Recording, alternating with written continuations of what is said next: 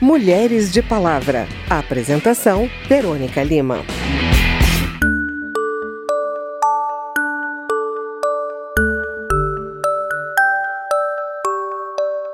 Dez deputadas apresentaram um projeto para sustar a nova portaria do Ministério da Saúde sobre procedimentos para aborto legal em caso de estupro. Publicada no dia 28 de agosto, a portaria prevê que, na fase de exames, a equipe médica informe a vítima de violência sexual que ela pode visualizar o feto ou embrião por meio de ultrassonografia.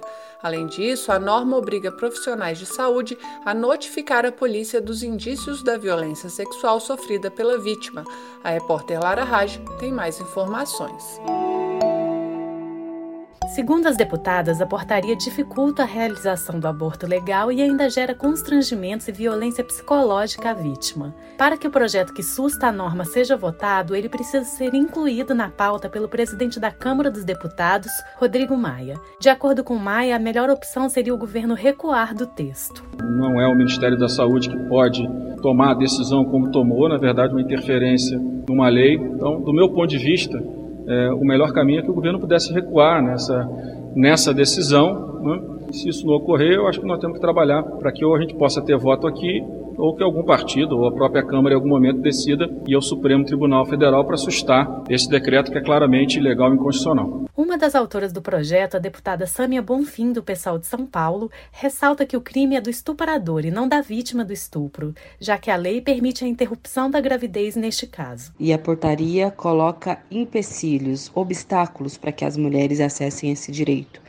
porque sugere a utilização de ultrassom antes de realizar o procedimento, um termo de consentimento sobre os possíveis riscos jurídicos e sanitários da interrupção da gravidez, sendo que as estatísticas mostram que há pouquíssimos riscos para as mulheres que buscam o procedimento. Os serviços de saúde devem servir para acolher as mulheres e curar a dor delas, e não para ter um papel de delegacia. Samia Bonfim informou que as integrantes da bancada feminina também apresentaram denúncia à Organização das Nações Unidas contra o governo Bolsonaro, pedindo a ajuda da comunidade internacional para evitar retrocessos no aborto legal feito por mulheres violentadas no Brasil.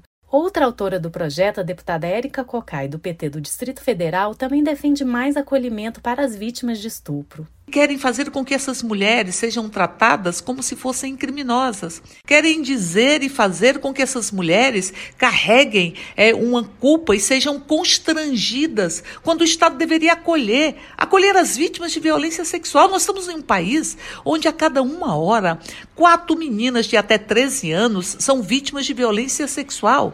Suando frio, as mãos geladas, coração dispara até sufocar.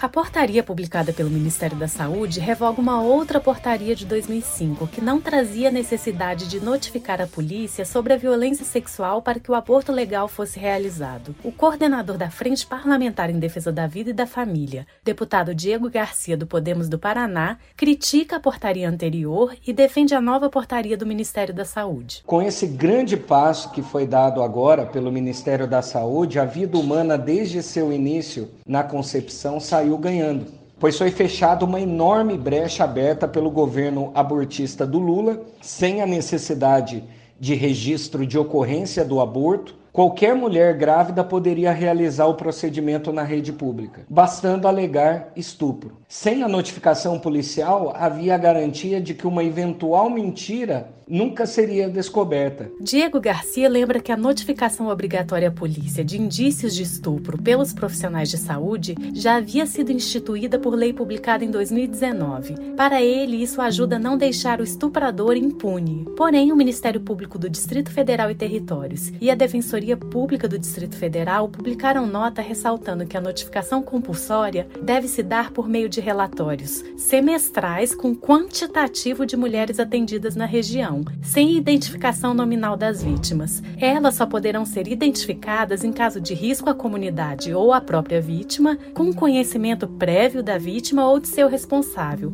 conforme prevê outra lei de 2003. Segundo a nota, a Lei Maria da Penha garante tratamento acolhedor e humanizado às mulheres vítimas de violência. Da Rádio Câmara de Brasília, Lara Raj. Não tem pé nem cabeça, não tem ninguém que mereça, não tem coração que esqueça, não tem jeito mesmo. Não tem dó no peito, não tem nem talvez defeito que você.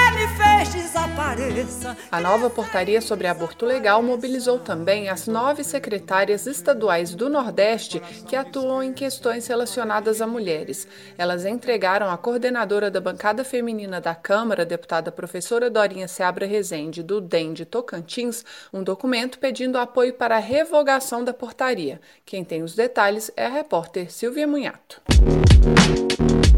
O pedido ocorreu durante a primeira reunião de trabalho do Grupo Técnico da Secretaria da Mulher, que vai acompanhar os impactos econômicos da pandemia de coronavírus na vida das mulheres. A secretária de Políticas para as Mulheres da Bahia, Julieta Palmeira, disse que a lei atual não exige nem boletim de ocorrência, nem exame de corpo de delito para realização de aborto em caso de estupro. A deputada Dorinha explicou que já pediu ao Ministério da Saúde que revogue a portaria e abra um debate sobre o assunto. A necessidade de um debate que envolve questões tão sérias e não a gente acordar com uma portaria dessa natureza, que tem implicações graves, né, inclusive ferindo não só as legislações já existentes, o que se, é, se refere a aborto, mas a direito da criança, do adolescente, ao, ao ECA, ao direito né, e to, todo o envolvimento e a exposição de qualquer uma de nós mulheres. A deputada Alice Portugal, do PCdoB da Bahia, que será a coordenadora do grupo de trabalho,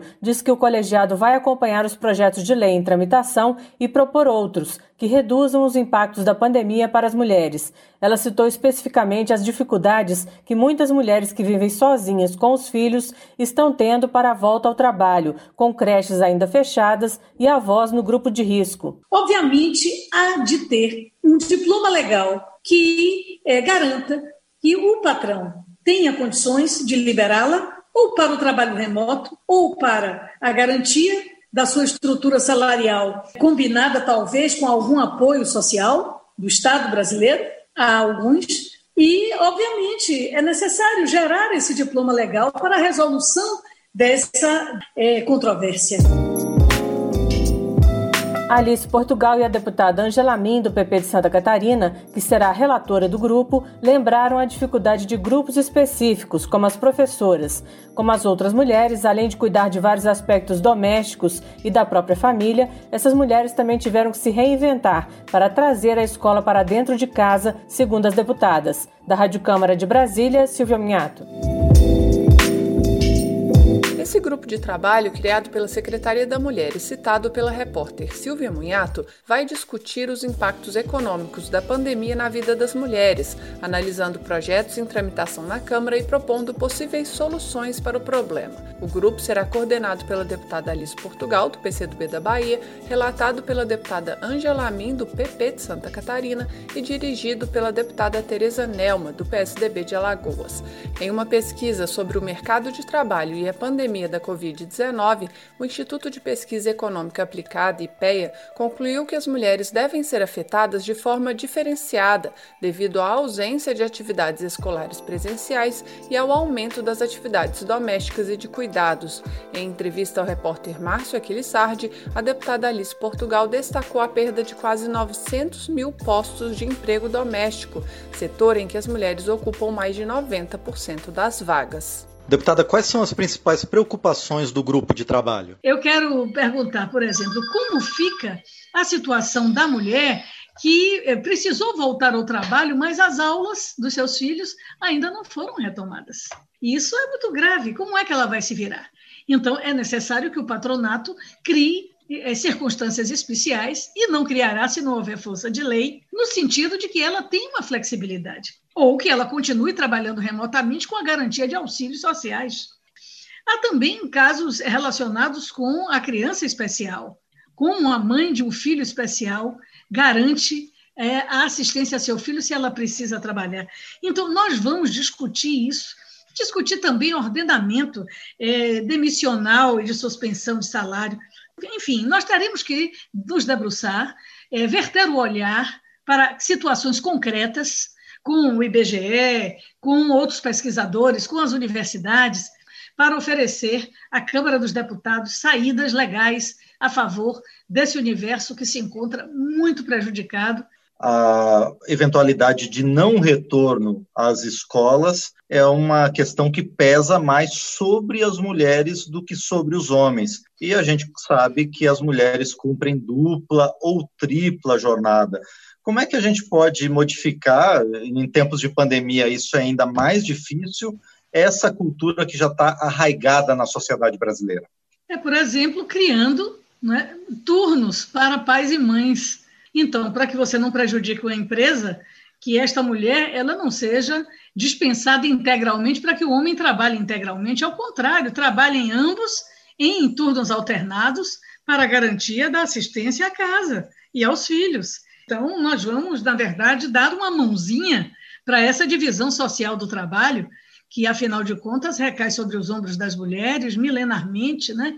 A vida da mulher é uma verdadeira maratona, Márcio. Ela é a primeira a acordar e a última a ir dormir. Você acorda e é o, o café na mesa, é tudo organizado, e vambora, filho, acorde, café, saída, escola, e sai correndo para uma faculdade, para uma associação, um sindicato e volta. O companheiro, o marido, já viu os jornais, já conversou sobre a, a política nacional e internacional, a vida alheia, e a mulher depois ainda mesa pronta né, e sorriso no rosto. Isso é muito difícil. Então, nós precisamos educar né, a sociedade, nossos filhos, porque menina lava prato, menino também, menina varre casa, idem para o menino. Então, começa nessa educação doméstica, na escola. A educação deve ser não diferenciada, a menina tem o direito de sonhar em ser piloto, a menina tem direito de sonhar de ser engenheira, né? Então a escola, ao invés de abafar essas possibilidades, ela precisa implementar o estímulo às vocações. É preciso libertar a mulher, rasgar os mitos e garantir efetivamente uma sociedade igual entre diferentes. A senhora comentou uma questão bastante interessante da vida da mulher ser uma maratona. Isso acaba provocando questões emocionais na mulher, uma sobrecarga emocional. Isso também deve ser tratado por esse grupo de trabalho? Tem uma pesquisa que eu li essa semana sobre o impacto nos jovens, né, da pandemia, do isolamento, da suspensão das aulas, do distanciamento dos amigos. É, eu não vi ainda uma análise sobre as mulheres no aspecto emocional. É a dúvida sobre o futuro de seus filhos, né? é, é o medo de levá-los à escola e eles voltarem ou doentes ou contaminando outros membros da família, né? é a perspectiva da própria sustentação da família.